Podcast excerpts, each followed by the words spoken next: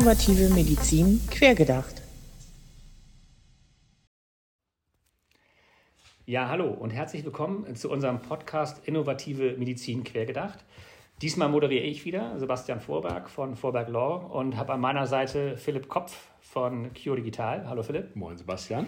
Das liegt ein bisschen daran, dass wir heute in deinem äh, Spezialgebiet sind, äh, Philipp. So, also die ganze Regulation rund um DIGA, DIPA, das ist bei dir angesiedelt. Es ist jetzt eine äh, spannende neue Entwicklung in Sachen DIPA. Da hat sich der Stand ein wenig verändert. Da bitte ich dich ganz kurz zu referieren, was ist denn bei der DIPA so Neues? Ja, man kann sagen, so ich glaube, vor circa einer Woche ist es nur endlich passiert. Wir haben zumindest den Referentenentwurf äh, von der äh, Durchführungsverordnung äh, für sozusagen die, die ganze DIPA-Regelung Dependant zur DIGAV endlich bekommen. Wir haben jetzt eigentlich ein Jahr drauf gewartet, kann man sagen. Also sie wurde uns deutlich früher versprochen, aber gut, besser spät als nie. Sehr gut. Also digitale Pflegeanwendung, darum geht es. Spät ist gut, weil wir haben tatsächlich jetzt aus juristischer Sicht ganz witzig schon mal äh, die ersten DPAs angemeldet gehabt, äh, wo es noch gar keine Regulation ge gegeben hat und gesagt, so guck mal, es gibt einen Anspruch auf DIPA, äh, bitte erstattet doch schon mal und zahlt doch schon mal. Na gut, äh, das konnten wir natürlich nicht und das kriegten wir auch entsprechend zurückgewiesen, aber so haben wir ein bisschen Druck gemacht.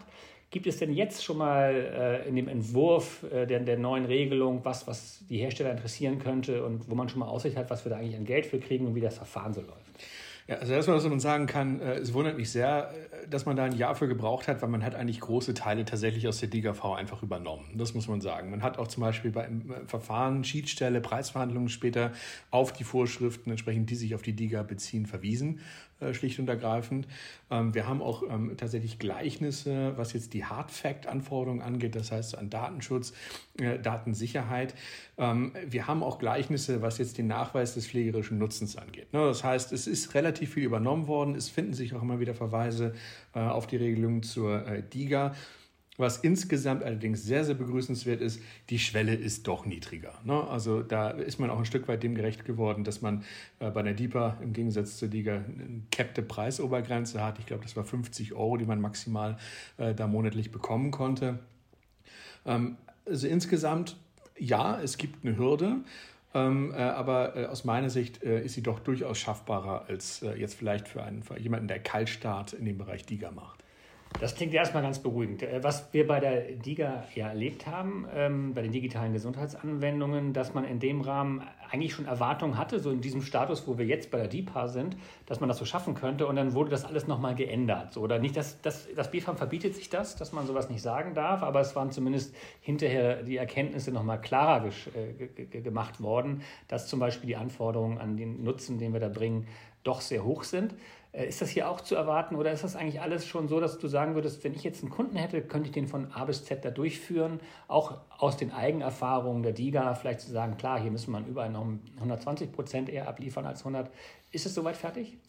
Ich finde schon. Ich finde, da hat man relativ auch aus der Vergangenheit, ich meine, DIGA ist jetzt ja auch schon ein bisschen älter, wir haben auch äh, sozusagen Lernerfahrung da gemacht. Ähm, äh, man hat aus meiner Sicht sozusagen die neuen Erkenntnisse eingebaut. Ähm, es ist jetzt auch zum Beispiel, wenn man jetzt über den Nachweis spricht, also wir, ja, wir haben theoretisch immer noch ein Studienerfordernis. Man hat auch die Möglichkeit, sich auf bereits vorhandene Studien zu berufen. Äh, das ist ein bisschen einfacher als bei der DIGA, wenn es um den Nachweis des pflegerischen Nutzens geht.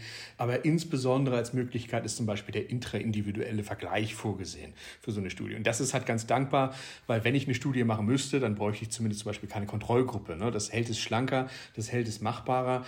Ähm, und was auch noch dazu kommt, ist, ähm, jetzt, was jetzt Definition vom pflegerischen Nutzen angeht, der ist deutlich zugespitzter als, sagen wir so, diese, diese breite Palette äh, des positiven Versorgungseffektes. Ne? Also wir haben klare Bereiche, zum Beispiel Mobilität, kognitive äh, Verbesserung, an der Stelle Bewältigung von äh, krankheitsbedingten, therapiebedingten Anforderungen und Belastungen und so weiter und so fort. Äh, das heißt, es ist relativ klar, in welchen Bereichen wir uns bewegen dürfen. Und äh, die Hürde, sozusagen da in einen medizinischen oder beziehungsweise pflegerischen Nutzen dann ja an der Stelle reinzukommen, ähm, ist aus meiner Sicht deutlich geringer. Ja, das klingt doch schon mal ganz optimistisch.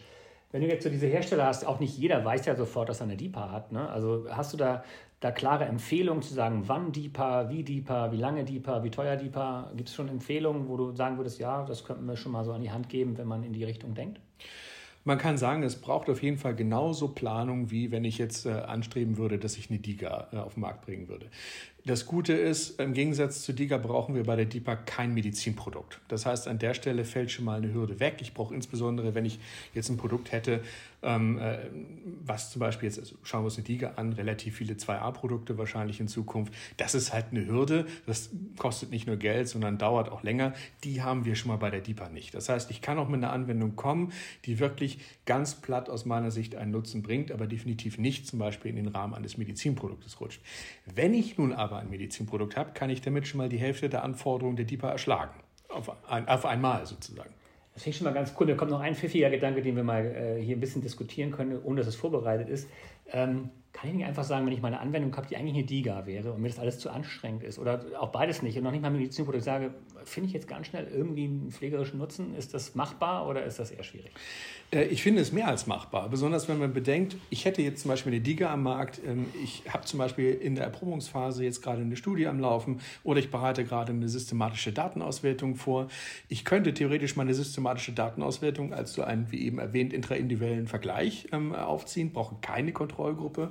Das heißt, ich kann es wirklich in der Kohorte in die Hand geben ähm, und äh, komme relativ gut weg dabei, auch zeitlich gesehen gut weg dabei und kann entsprechend diese Ergebnisse, wenn ich jetzt zum Beispiel auf einen pflegerischen Nutzen gehe, Bewältigung äh, von und selbstständigen Umgang mit krankheitsbedingten oder therapiebedingten Anforderungen, äh, natürlich auch irgendwo auf eine Indikation abziehen, wenn auch nicht so direkt. Ja, ganz spannend. Also das, das finde ich einen schönen strategischen Tipp, dass wir unseren Kunden und, und so weiter mal durchgehen, vielleicht auch als Empfehlung an alle, die daran arbeiten, sich ab jetzt auch mal den pflegerischen Nutzen genau anzugucken, die Definition davon, ob man da runterfällt dann hat man vielleicht eine zweite Chance. Mir fällt sofort ein, muss man auch aufpassen, ob die Preise dann auch noch stimmen, ja, weil da gibt es ja die Deckelung, wie beschrieben.